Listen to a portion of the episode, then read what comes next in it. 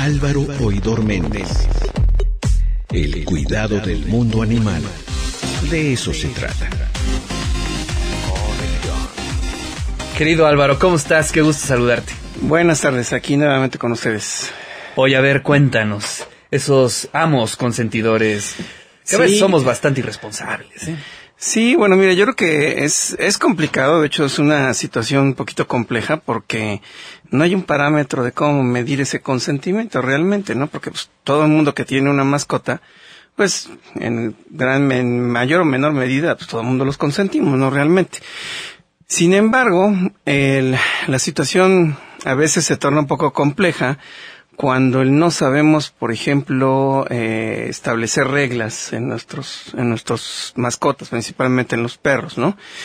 Y otra situación interesante es que el dueño, este, a veces no se da cuenta, ¿no? De esa situación hasta cuando ya empezamos a tener problemas ya más bastante serios, ¿no? Y eso es algo, bueno, pues que pues, a nadie le enseñan, ¿no? Realmente hasta qué punto debemos de consentirlos o no, o cómo los debemos de consentir, porque finalmente pues todos lo hacemos. Sin embargo, bueno, yo creo que hay algunos puntos muy interesantes en ese sentido, ¿no? Digo, hay, dependiendo de la raza, hay razas con temperamento más dócil, más nobles, hay otros con temperamento más fuerte, y bueno, hay de todo, ¿no? Sin embargo, el, el, muchas veces el hecho de tener una mascota y de proporcionarle a veces eh, algunas situaciones que nosotros creemos que le van a beneficiar, a veces en, en, en esa parte es a donde estamos fallando, porque el perro para empezar pues no nos está pidiendo pónganme un suéter o sáquenme a pasear todos los días o quiero dormir en la cama, en el sillón, ¿no? Entonces, esa parte, bueno, pues es, a veces es muy entendible porque, bueno, finalmente eh, en muchos hogares, en muchos muchos propietarios, tanto hombres como mujeres, pues bueno, finalmente se les está brindando una una hay una parte emocional que, bueno, nos indica que debemos darle cariño a esa a esa mascota, ¿no?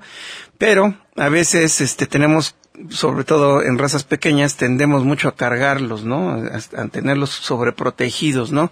Y eso obviamente va generando un, un cambio en su conducta de, del perro, del, o, o ya sea hembra o macho, que eh, genera a veces ciertos comportamientos que no son normales.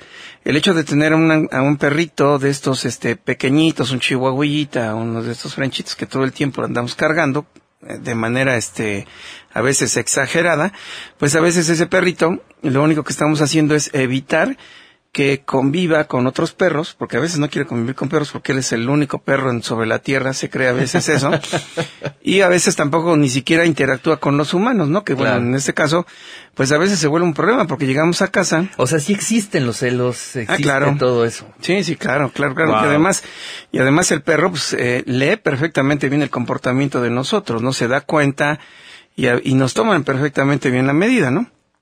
Y en ese sentido, bueno, a veces generamos situaciones incómodas porque, bueno, a veces son perros que se pueden tornar inclusive muy agresivos, ¿no? Con, porque están eh, cuidando lo que ellos creen que es suyo, que en este caso pues es su propietario, sus sillones, su cama, su, este, su espacio. Su casa. Sí, exacto. Sí, sí, sí. Digo, y no tienen la culpa ellos, sino más bien somos nosotros. Y en ese sentido, bueno, a veces tenemos un problema porque e inclusive hasta el dueño llegan a morder, ¿no? Cuando este lo quiere quitar de algún lugar, ¿no?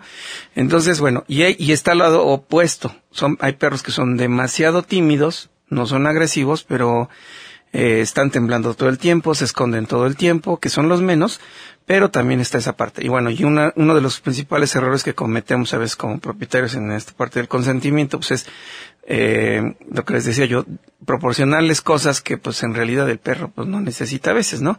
Y algo muy, que es bien común que hacemos todos, incluyéndome yo, es darles de la comida que estamos comiendo, les damos un pedacito. Y una probadita, ¿no? Y entonces el perro está ahí junto de nosotros A ver qué se cae. Exactamente. O hasta que no le damos algo no se quita, ¿no? Claro. Y entonces a veces eh, hasta cierto punto es algo molesto, incómodo y sobre todo cuando obviamente eh, tenemos gente en casa, visitas o cosas así, ¿no? Entonces esa, esas características, bueno, esa situación que nosotros generamos en el perro, pues es culpa de nosotros, ¿no? Y obviamente, bueno, lo que tenemos que hacer es poner reglas, en, o sea, no es que no los consentamos, no es que no los queramos, pero debemos de poner reglas, debemos de educar más que entrenar esa educación. Y obviamente el perro se va a acostumbrar a eso, ¿no? Digo, podemos tener un perro muy consentido, lo acariciamos, etcétera, etcétera, Pero el perro hay que ponerle ciertos límites, ¿no? Y eso es bueno y es sano porque el perro tiene que desarrollar su comportamiento natural de perro, ¿sí?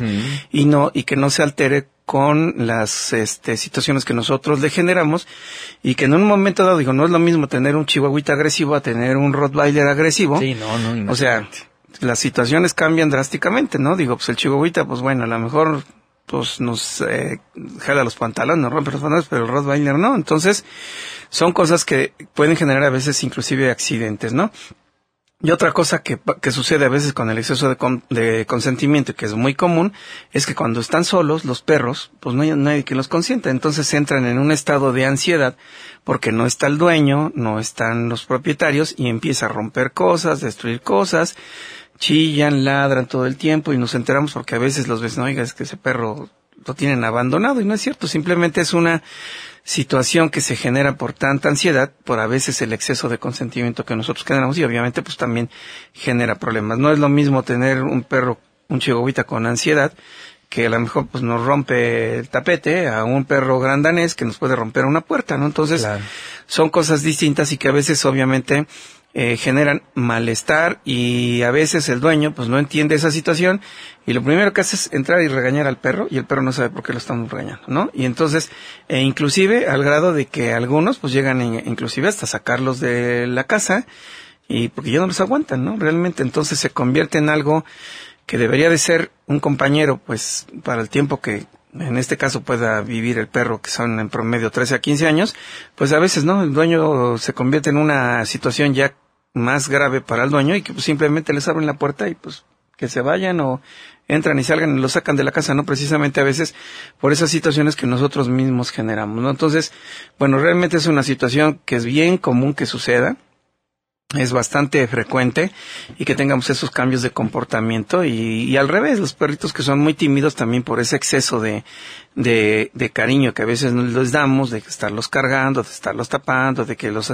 se duermen con nosotros, digo, con nosotros también, y generamos a veces mucha timidez en esos perros y que también genera a veces esos cambios de, de su actitud que a veces llega alguien y lo primero que hacen es irse a esconder y no salen hasta que no se va el- esa persona, ¿no? Entonces, son cosas que debemos de pensar como propietarios y que debemos de enfocar muy bien y que dependiendo a veces inclusive de la raza, tenemos que saber este generar esa situación de, de reglas porque hay perros que son ansiosos de por sí por características de raza otros perros que son muy tranquilos pero esos perros muy tranquilos también se pueden convertir a veces en un dolor de cabeza Claro. ¿Mm? Wow, pues sí, efectivamente. Y sí, lo que tú te dices, lo que planteas es, tienes toda la razón. ¿Cómo tener esos límites, no? Eh, creo es. que a partir del escenario que tengamos, a partir de las condiciones que tengamos, son totalmente diferentes en cada quien se Sí. diseñan esos límites, Así es. ¿no? Este no es lo mismo vivir en un departamento que en una casa Claro. con jardín, o sea, sí pero sí es importante tener conciencia de eh, nuestras mascotas, ¿no? Es decir, qué tanto lo estamos afectando tanto físicamente Claro. como este, digamos, en su comportamiento.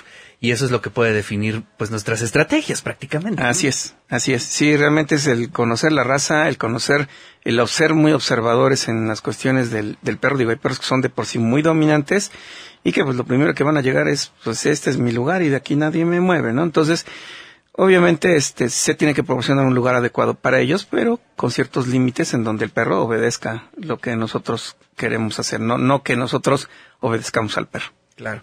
Y bueno, yo no sé, yo lo que he visto que funciona mucho es que también los eh, perros aprenden o deberían de aprender a socializar, ¿no? Es decir, Claro. a tener contacto con gente extraña, Así es. para que no se altere cuando vea a alguien Sí, adentro claro. de la casa, Sí, porque sí, luego te vuelves hasta rehén de tu propia mascota. ¿no? Así es, e- efectivamente, hay veces que dicen, ¿y ahora con quién dejo al perro? Si no puedo irme a ningún lado, porque con quién lo dejo, ¿no? Claro. Y es debido precisamente a esos excesos a veces de cuidados que a veces no nos damos cuenta que estamos generando, ¿no? Entonces, realmente estamos alterando a veces ese comportamiento natural en el perro que no debería de ser así y que, bueno, estamos generándole un problema al perro realmente. Bueno, pues ahí está la recomendación de Álvaro Oidor. Muchas gracias. Nos escuchamos en 15 días. Es un gusto estar aquí. Buenas tardes.